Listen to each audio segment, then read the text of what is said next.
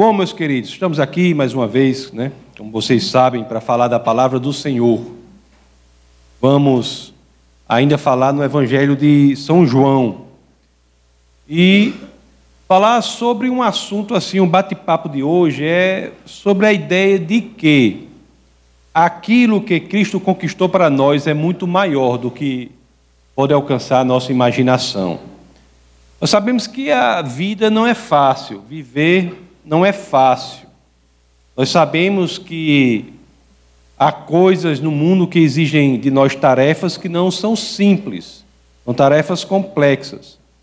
E a razão, muitas vezes, de nós termos tanto problema, tanta dificuldade de enfrentarmos certas coisas, certos fatos que acontecem nessa existência, é que muitas vezes nós não nos damos conta de que estamos vivendo uma meia vida.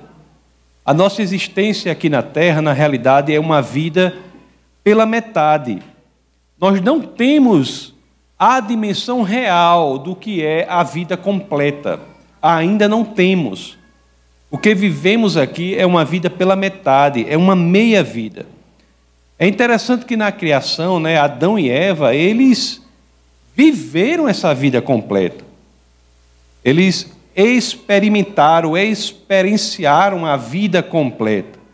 Mas, após a queda, apenas os descendentes de Adão e Eva, que são salvos no Senhor, é que vão ter esta dimensão após a morte, vão descobrir isso após a morte.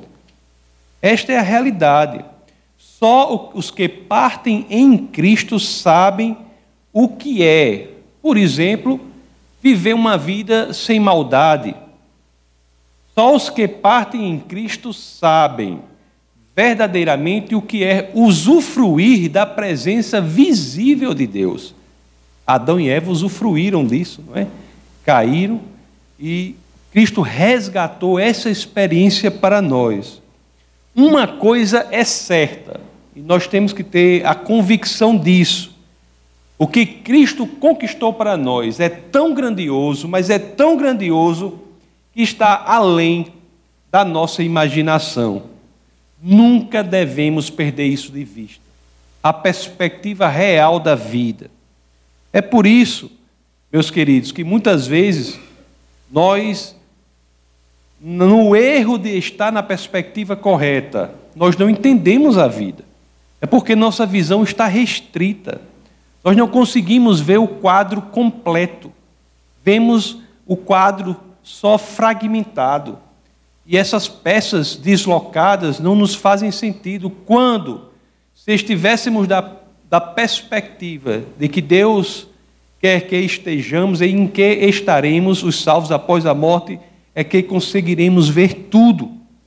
É no caso né, do, das Escrituras aqui, é, nós sabemos Dona Virgínia faleceu nessa semana, a mãe da, da pastora.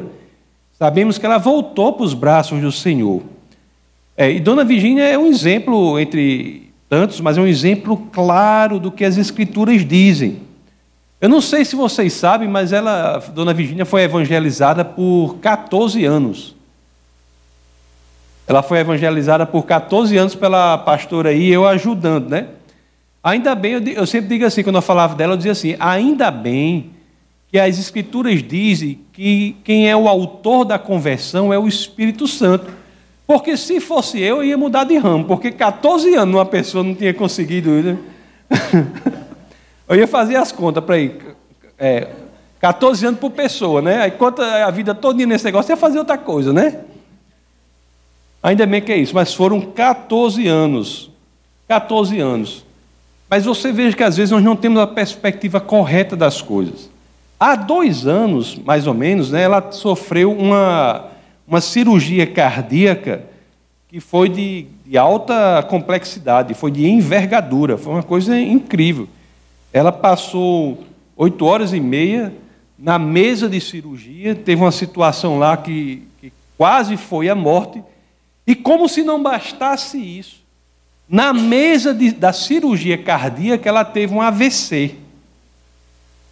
Na mesa, eu até dizia para ela brincando assim: ainda bem que a senhora não caiu e quebrou a perna também, porque seria, só faltou isso.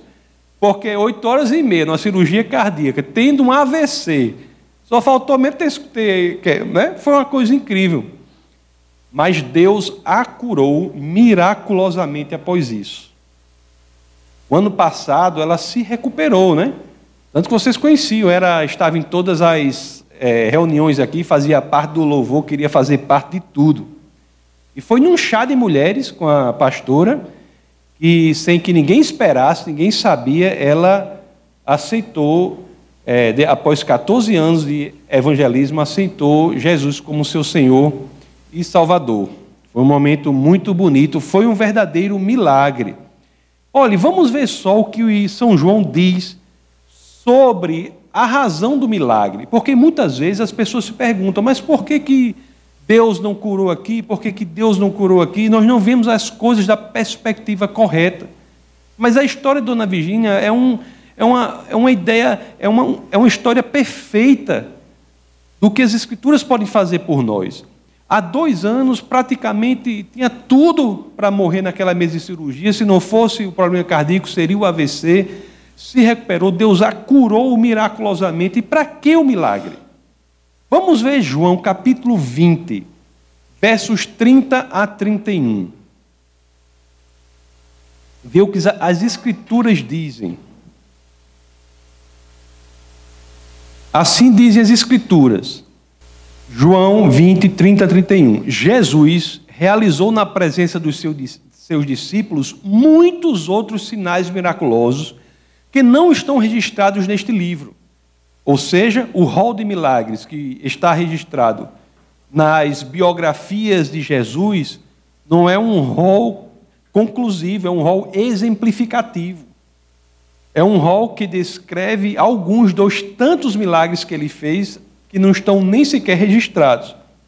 Aí ele diz assim, ó: Mas por que que estes milagres foram escritos nesse livro? Qual a razão de nós sabermos ao lermos a biografia de Cristo que ele fez tantos milagres?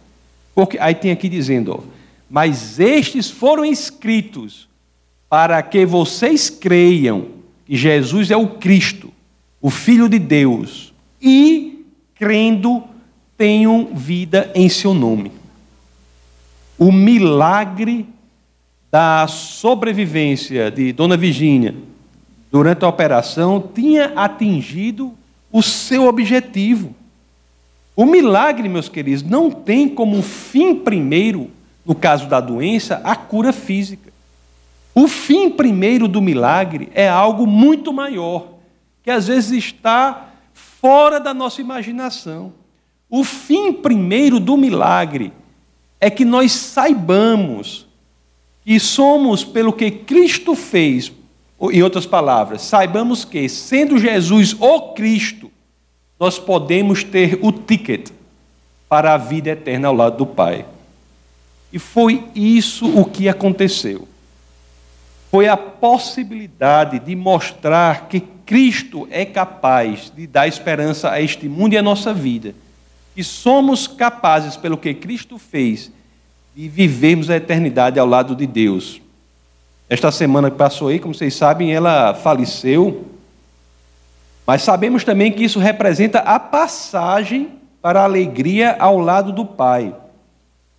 Não é? Dona Virginia deixou ser atingida pelo poder maior que o milagre pode fazer, que é alcançar para ela a eternidade. Olhe, eu fico, uma coisa que eu fico impressionado é o seguinte: isso tem muito na igreja. Nós vivemos num mundo cheio de coisas extraordinárias e cheio de coisas magníficas na igreja, e nós perdemos o sentido de encantamento diante disso. Você pegar a vida de cada um aqui, incluindo a minha, envolve muitos milagres e nós não nos encantamos mais sobre isso, perdemos isso. Perdemos por quê? Porque quando, por que, eu digo que perdemos? Porque toda criança aqui nasce com esse senso de encantamento diante das coisas do Senhor. E coisas simples. Você pega uma criança, ela faz uma atitude. Você pega uma criança numa cadeira, bota ela para pular da, da, da cadeira, segura na mão dela, ela pula. Aí ela vai querer pular de novo. Aí você bota de novo. Você pode ter certeza que ela vai querer fazer isso no mínimo umas 200 vezes. As experiências mais simples nas crianças trazem um senso de encantamento. Enquanto nós, adultos, quando vemos milagres impressionantes acontecendo ao nosso redor, parece que nós colocamos os óculos da ordinariedade. E aquilo que é extraordinário passa para nós como uma coisa que não tem a menor importância. Temos que estar atentos a isso também na igreja. Temos que viver essas coisas miraculosas, viver e nos encantar com o milagre que acontece na vida de cada um aqui. Dona Virginia é um exemplo, mas cada um que está aqui passa pela mesma coisa. A salvação de uma pessoa como foi a dela é um evento extraordinário, é um evento encantador. Nós, adultos, não podemos ser como pedras frias, meus queridos, diante do espetáculo, do maravilhamento que Deus promove na vida de cada um de nós. Quantos exemplos temos aqui na igreja de vidas radicalmente transformadas, casamentos que melhoram, que são reestruturados, pessoas que têm a direção da vida alterada para algo muito melhor. Quantos terminam o ano de forma extraordinariamente melhor do que começaram, unicamente em razão de uma pessoa, Jesus de Nazaré? Então vamos, aproveitando o exemplo que Dona Virgínia deixa em nosso coração, vamos aprender a celebrar isso em nosso coração. Celebrar um, celebrar a vida do outro. Não podemos deixar, meus queridos, de nos encantar, nos maravilhar com as coisas que Deus faz. Olha, o elemento central do cristianismo é o que eu digo aqui. Não é um conjunto de informações. Não é. é muito menos um conjunto de regras. Embora nós tenhamos de estudar a palavra do Senhor, mas o elemento central não é um conjunto de informações. O elemento central do cristianismo é uma habilidade de uma pessoa em fazer algo. O elemento central do cristianismo é a habilidade conquistada por Jesus de Nazaré de nos levar ao paraíso. Vamos entender isso de uma vez por todas, meus amados. É o Cristo que nos possibilita a ida ao paraíso e isso é um milagre impressionante que deve nos maravilhar a cada momento. O Cristo vivo, o Cristo que vive. É por isso que na primeira carta aos Coríntios, capítulo 15, verso 14, eu cito muito quando estou falando, é, cito muito essa passagem quando estou falando da, da, de apologética, das razões para a fé. Paulo diz: se Cristo não ressuscitou, é inútil a nossa pregação, é inútil a nossa fé é o Cristo ressurrecto, Cristo ressuscitado, que é o elemento central do cristianismo.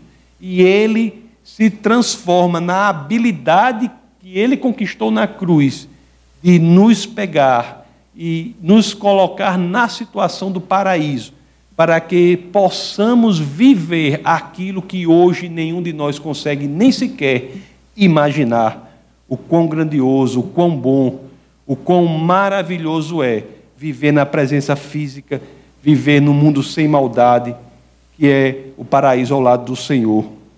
O que essas outras pessoas estão dizendo aí nas outras visões de mundo? Siga por aqui, esse aqui é o caminho. Aí o que é que Jesus diz? Eu sou o caminho. Outras pessoas dizem alguma coisa, dizem assim: olha, isso aqui é a verdade. O que é que Jesus diz? Eu sou a verdade. As outras pessoas dizem: faça isso, faça aquilo, e vocês terão vida. O que é que Jesus diz? Eu sou a vida. Não é? Lá em João capítulo 14, verso 6, a famosa passagem, Jesus diz assim: Eu sou o caminho, a verdade e a vida, ninguém vai ao Pai senão por mim. É por isso, meus amados, que é tão importante que a gente cresça nessa confiança verdadeira em Cristo. Que a gente possa aprender, né, nas situações difíceis da vida, para aplicar o que é positivo ali para a nossa vida. É importante. Nós levamos isso muito a sério aqui. Nós temos que crescer em confiança com Jesus, em Jesus. Nós levamos isso muito a sério aqui. Por isso que nós não queremos aqui que ser uma igreja em que as pessoas não pensam, por exemplo. Não, nós não queremos aqui e ser um lugar em que tudo, qualquer coisa que seja dita aqui, não seja confrontada com o Evangelho, que eu sempre digo. Tudo que eu disser aqui deve ser confrontado com a palavra de Deus. É, é por isso que nós achamos aqui, vivemos isso nessa igreja, né? Nós dizemos que dúvidas e questionamento honestos são muito bem-vindos. Nós dizemos aqui dúvidas não são sinais de rebelião, porque nós queremos esse comprometimento com Cristo verdadeiro, para que Ele possa fazer aquilo conosco que fez com Dona Virgínia, que possa levar ao paraíso. É isso que buscamos. A fé não é crer naquilo que você sabe que não é verdade. Não é. Nós temos que enfrentar isso levando a sério. Dona Virgínia é, precisou 14 anos 14 anos. Eu, como sou genro dela, tive esse convívio próximo e sei que era uma pessoa que só dava um passo quando estava convencida. Ela nem discutia tanto com você, né? Chegar e dizer, ah, tudo bem, não sei o quê, mas não mudar a cabeça dela. É muito difícil mudar a cabeça dela. Então foram 14 anos, mas conquistou aquilo que é o sentido da nossa existência aqui. Quem eram os apóstolos no Novo Testamento, meus amados? Eram pessoas apaixonadas por Cristo, que apresentavam evidências da fé delas. É isso que precisamos fazer com os outros, apresentar o porquê crer, não é? Para que as pessoas analisassem e honestamente pudessem ser convencidas pela verdade. Meus amados, existem muitas táticas que temos que fugir dessas táticas que são táticas que promovem assim um comprometimento com Cristo que não é genuíno, que não é verdadeiro, que não vem do coração, não é? Alguns, alguns, alguns círculos religiosos trazem táticas em que aquele que fala tenta se colocar numa posição que tudo que diz não pode ser confrontado com o evangelho. Uma tática do autoritarismo, alguma coisa assim. Não é? A igreja antiga, a igreja imperial, sempre fez muito isso. Isso é um problema. Porque uma tática assim não gera uma conversão genuína. Às vezes gera uma posição em que a pessoa nem sabe o que ela crê de fato, mas fica ali por uma falsa sensação de conforto.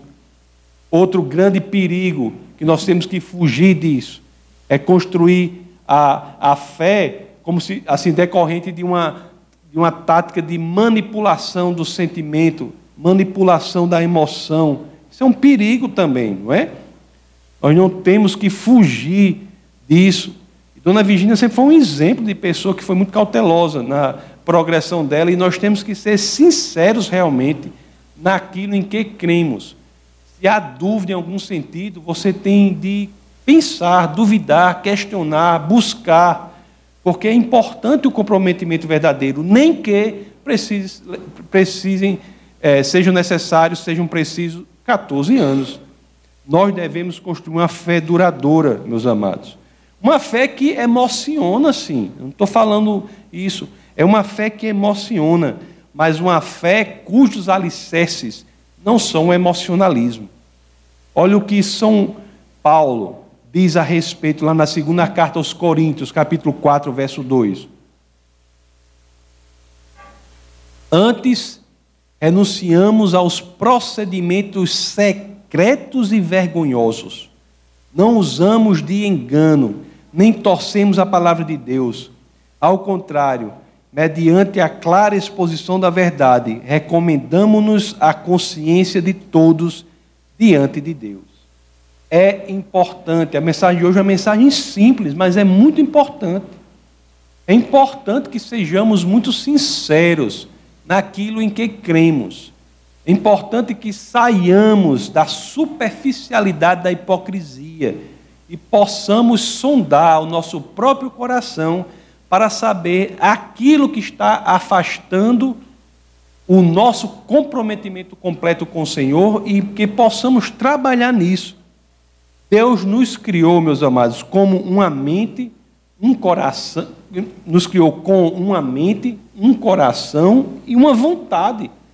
São três áreas que nós temos de trabalhar, não é? E ele, e ele quer que nós nos voltemos para Ele com os três. Voltemos com os três, com a mente, com o coração e com a nossa vontade. Foi até um negócio que eu, que eu, eu vi, eu coloquei, ó. Ele busca em relação a nós um, um chamado relação integral. Ele busca uma relação integral conosco. Ele busca uma relação em que nossa mente está convencida, nosso coração está preenchido e nossa vontade está comprometida com Ele. Olhe só que coisa linda.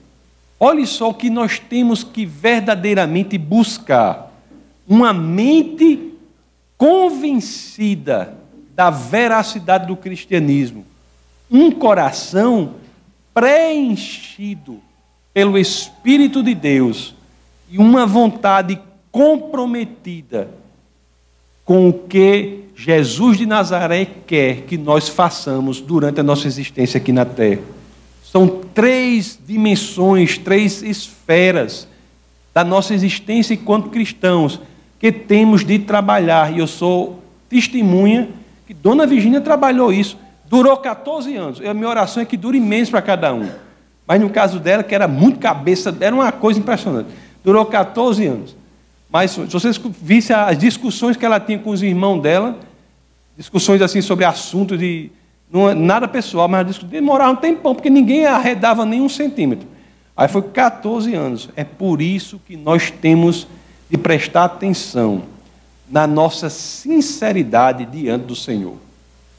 Pelo amor de Deus, não diga nunca, olha, a igreja tem que demonstrar isso, tem que pregar isso, porque Deus é binário ou é, ou é zero ou é um. Ou você é 100% cristão, ou me desculpe, você está exercendo algo que está lhe atrapalhando, você está, está no lugar errado. Isso é um problema seríssimo. O maior problema que temos, temos grande problema hoje, que é evangelismo dentro da igreja. Evangelismo dentro da igreja. A igreja do Senhor tem que se comprometer com Cristo, verdadeiramente nem que dure 14 anos, mas vocês têm que estar nesse caminho, pessoal. Vamos aprender, não vamos ser como aqueles que se acham confortáveis na mentira, se acham confortáveis na hipocrisia, se acham confortáveis em áreas da sua vida que claramente não são dirigidas pelo Senhor. Vamos ter atenção a isso. Vamos sondar o nosso coração e saber o que precisa ser trabalhado. Olhe, coração, mente e vontade. Você pode iniciar por qualquer um dos três, entendeu? Não é obrigado a pessoa, a pessoa geralmente vai para a verdade do cristianismo por uma dessas áreas. Pode iniciar por qualquer uma das três, não tem problema. Mas no final, todas as três têm, que, têm de estar com o Senhor. Não é? Diz para vocês, Dona Virgínia levou 14 anos para o seu convencimento completo. Né? Deus foi misericordioso, ela sobreviveu a tantos desafios durante esse período, mas como vocês sabem, o convencimento dela foi verdadeiro, foi autêntico, foi genuíno. Pior que nós podemos ter, não, olhe, se acontecer com vocês, que eu espero que não aconteça com ninguém, mas a minha parte está sendo feita aqui, eu estou dizendo, os hipócritas serão vomitados. Isso é o que as Escrituras dizem. Você pode me enganar, você pode enganar a igreja toda, pode enganar qualquer pessoa, mas a Deus você não engana. Não engana. O que a Bíblia diz é que os hipócritas serão vomitados. O cristianismo não pode ser um cristianismo de fachada, um cristianismo superficial. Tem que ser um cristianismo genuíno.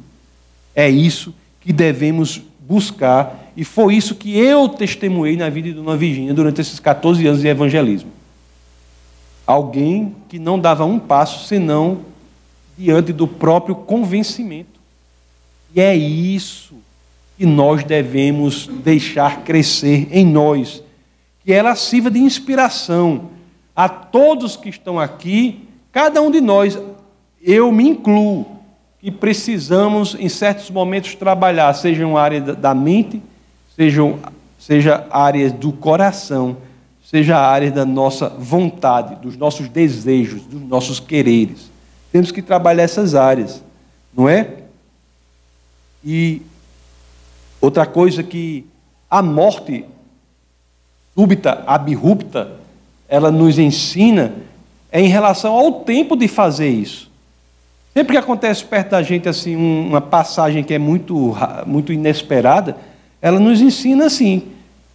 Muita gente tem até a vontade de se comprometer com o Senhor. Agora diz assim, eu vou fazer isso, sabe no meu planejamento 2018, o meu planejamento aqui, vou estar 2021, fazendo 2021, vamos planejar com o Senhor. O que é que, a, o que, é que, o que, é que essas, essas experiências nos ensinam? Que o momento de tratar da nossa eternidade é agora.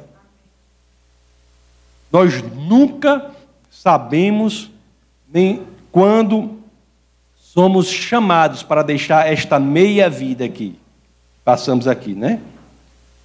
Nunca sabemos quando seremos chamados para deixar essa meia vida e seremos expostos à possibilidade de viver a vida completa ao lado do Pai, onde somente o regozijo e a alegria eternos são encontrados.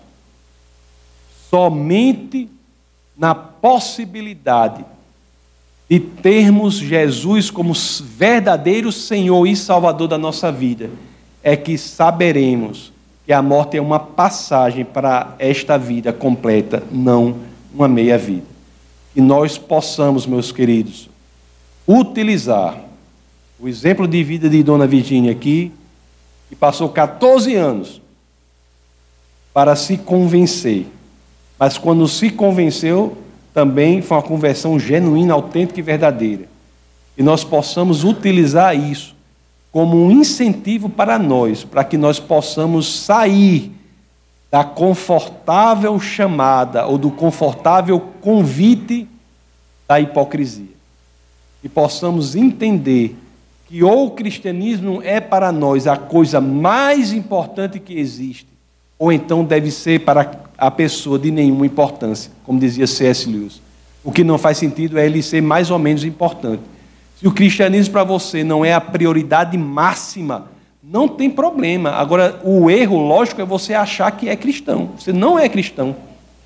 Se o cristianismo para você não é a prioridade máxima da sua vida, você pode ser uma pessoa muito boa, uma pessoa querida, uma pessoa que faz o bem, uma pessoa que segue a lei. Você pode ser tudo, mas você não é cristão. E de acordo com as Escrituras, você não está de posse desse ticket para a eternidade ao lado do Pai. Se o cristianismo para você não é a prioridade primeira, tudo está perdido? Não, pelo contrário. Reconheça isso e veja em quais áreas você tem de trabalhar para que o cristianismo venha a ser a prioridade na sua vida.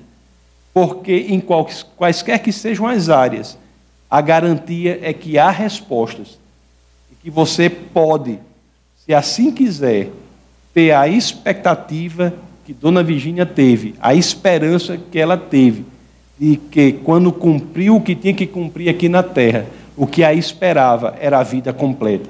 A vida com a alegria e regozijo que, regozijos que nós aqui nem sequer conseguimos imaginar quão grandiosa que é.